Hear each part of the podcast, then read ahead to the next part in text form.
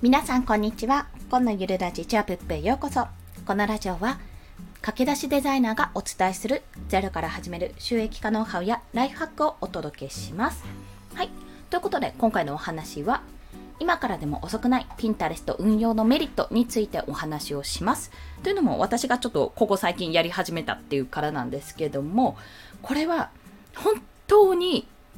コンテンツを作ってる人だったら私は絶対やった方がいいと思ってるんですね。まあ、その理由、まあ、結論から言ってしまいます。結論から言うと、他の SNS と比べて自分のコンテンツへ流しやすいからです。流しやすい。言いづらかったですね。そう、他の SNS と比べて自分のコンテンツ、それこそブログとか、この音声配信とか、例えば Kindle 本とかですね、いろいろあると思うんですけども、そっちの方に流しやすいんですよ。めちゃめちゃ。ということで、まず一つずつどうしてかっていうところを解説したいと思います。まず、まあ、他の SNS というと、やっぱりちょっと人気なところで言うと、Twitter や Instagram とかを想像されると思うんですけども、Twitter の場合は外部リンク貼れるんですよ。それこそ、あの、アフィリエイトリンクとか貼れるんですけど、あの、リンクを貼ってしまったツイートって、比較的にインプレッションが下がってしまうんですね。要は、他の方のホーム画面とかに乗ら乗りづらくなってしまうんです。なので、非常にやっぱりちょっとインプレッションが下がってしまう分、いや、もともとね、もうフォロワー数が多いっていう方でしたら、まあそこまで印象はないかもしれないんですけども、そこまでの影響も感じられないかもしれないんですが、やっぱりその下がってしまうと見られなくなってしまうので、結局ブログ記事書きました、見てくださいって感じで、そのツイートを載せたところで見られないんですよね。っていうのはなぜかというと、あまあ、ツイッターもインスタグラムももちろんフォロワー1万人いないとリンクが直接貼れないですし、自分のプロフィールページにも1つしか外部リンクで貼れないじゃないですか。それって要は自分のプラットフォームの中でこういろいろ動いてほしいんですよ、皆さん。他のところに行ってほしくないから、通常だと自分の、まあ、プラットフォーム、ツイッターならツイッター内、インスタグラムだったらインスタグラム内で収めてほしいんですね。そういったあの仕様になっているということが言われています。でも、ピンタレストって面白いんですけど、そもそもが、こう、リンクをつなげる架け橋っていうイメージなんですよ、プラットフォーム的に。というのは、あのピンタレストの仕様としては、自分のまページがあって、基本的に画像を保存するんです。その画像。で、イメージとしてはコルクボードがあってそこにお気に入りの写真をピンで刺すっていう感じなんですよでコルクボードに、えーと、例えば夏休みにの時に行ったじゃあ私行ったことないけどハワイ旅行の思い出っていうことでそのコルクボードにはじゃあハワイ旅行の時の写真を貼ろうってペタペタペタペタ貼るじゃないですか。そんなイメージですね。なのでそれを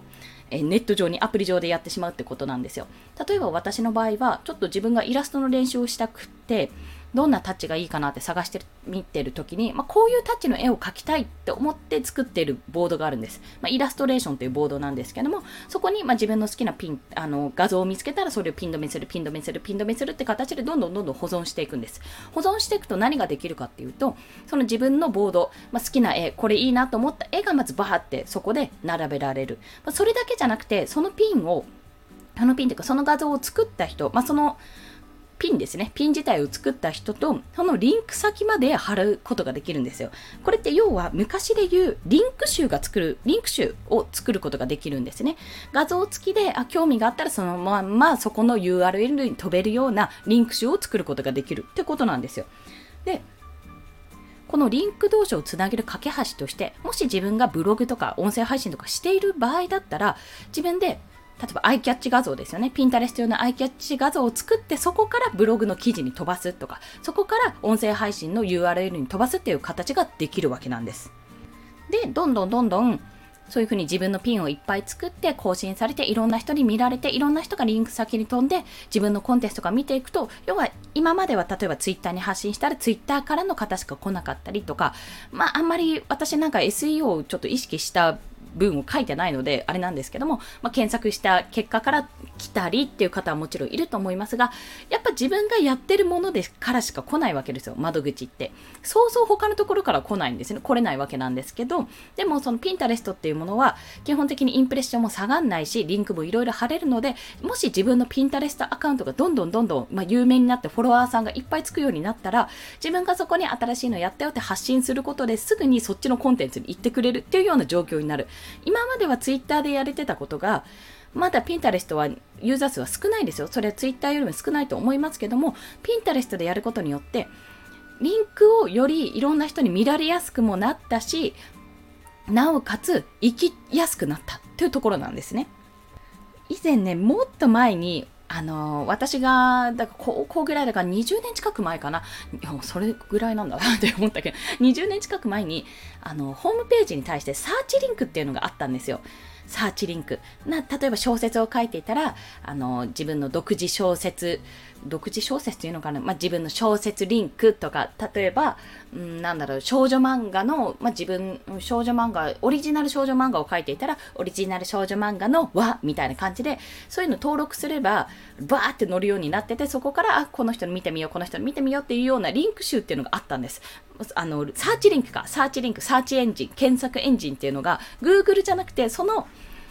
そのカテゴリーごとにあったんですよね。昔はね。でも今もあるのかな？探せばあるのかもしれないですけど、転職サイトみたいなもんですよ。どんな業種があるのか、どんなものがあるのか、みたいな感じで探せるようになってたんですけども、それをピンタレストでは個人的に作ることができると。で、何がいいかって、これ自分の作ったピン、自分がえー、ブログの記事とかに飛ばすために作ったピンだけじゃなくて、自分が保存したピンも公開できるわけですね。で、要は自分がこれがいいなと思ってたピンを自分で保存してて、それを公開すれば他の人も見られるようになるわけです。ということは他の人もそれを見て、あ、この人のピンいいなって思ったらフォローしてもらえますし、でも自分の作品がなくても自分が素敵なサーチ、えサーチエンジンというかそのリンク集を作っておけば、それだけでアカウントが運用できるんですよ。めちゃめちゃいいじゃないですか、それ。で、自分のコンテンツができるようになったら、あ、この人こんな作品作ったんだ、見てみようって形で興味が湧いて見られるような設計になってるわけですよね。って考えたら、これ何がいいって、画像なんで、やっぱデザイナーがいいんですよ。デザイナーとかイラストレーターは絶対ピンタレストやった方がいいです。インスタグラムももちろんいいし、そっちの方が、あの、おそらくユーザー数は多いんですけども、やっぱリンクの自由ってことを考えると、ピンタレストを始めておいて損はないってことなんです。まあ、自分の作品集としてあげることもできますしね。で、まあ、そんな形で、すっごい今更なんですけども、この今からでも遅くない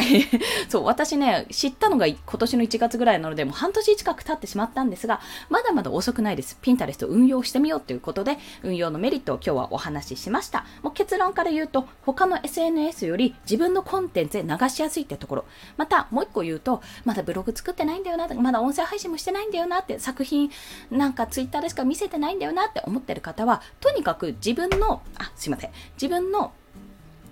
ボードを作るだけでいいんですよ。自分のお気に入りのこの画像とか、えー、例えばファッションとか自分のお気に入りファッションでもいいし、子育て関連情報とか何でもいいので、自分でリンク集を作って、それ自分の、自分でチョイスした、要は情報雑誌を作る感じなんですよね。情報雑誌を作るようなイメージで作ると、編集者、のような形にもなれるので自分の作品のない方は自分が編集者になったつもりであこのピンいいこのピンいいなっていう形でいろんなボードを作ることで他の人に見られるようになりますのでぜひお試しください。ということで本日の合わせて聞きたいは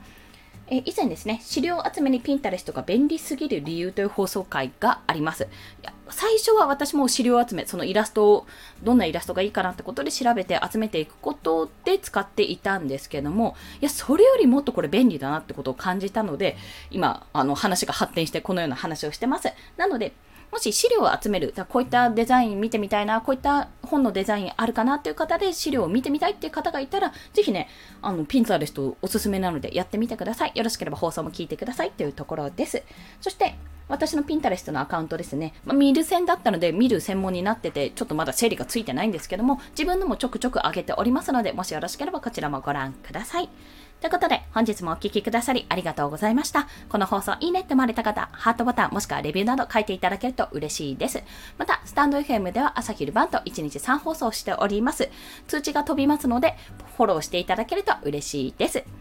はい。ということでですね、6月ももうおしまい。さあ、7月残り1年。もう半分となったんですね。早いなぁと思いつつ、まあ、暑さに負けずにこれからも頑張っていきましょう。コンでした。では、また。